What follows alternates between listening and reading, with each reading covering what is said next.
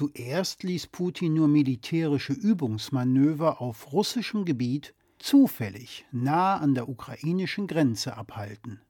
Danach ist er auch nicht in die Ukraine einmarschiert und hat dort einen Krieg begonnen.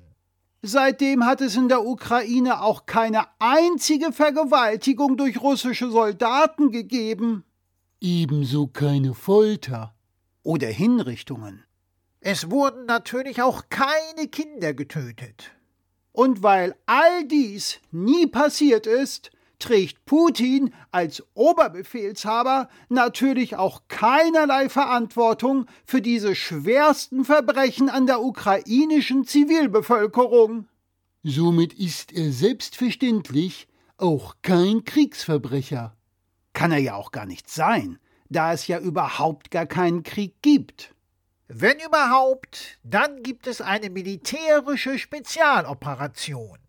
Er schickt natürlich auch keine russischen Männer gegen ihren Willen an die ukrainische Front. Und er würde auch niemals Männer in den Kampf schicken, die alt, krank und oder ohne militärische Grundausbildung sind. Und an den von ihm durchgeführten Referenten lief alles freiwillig und natürlich absolut demokratisch ab. Selbstverständlich stimmen auch die Wahlergebnisse dieser Referenden und sind nicht zu beanstanden. Und die Annexionen fanden selbstredend auf ausdrücklichen Wunsch der Bevölkerung der annektierten Gebiete statt. Und während man diese Annexionen mit salbungsvollen Worten von Putin in Russland feierte, wurden natürlich gleichzeitig keine unbewaffneten ukrainischen Zivilisten durch einen feigen Raketenangriff der russischen Armee ermordet. Und zweifelsohne ist Putin auch nicht für die Sabotage an Nord Stream 1 und Nord Stream 2 verantwortlich.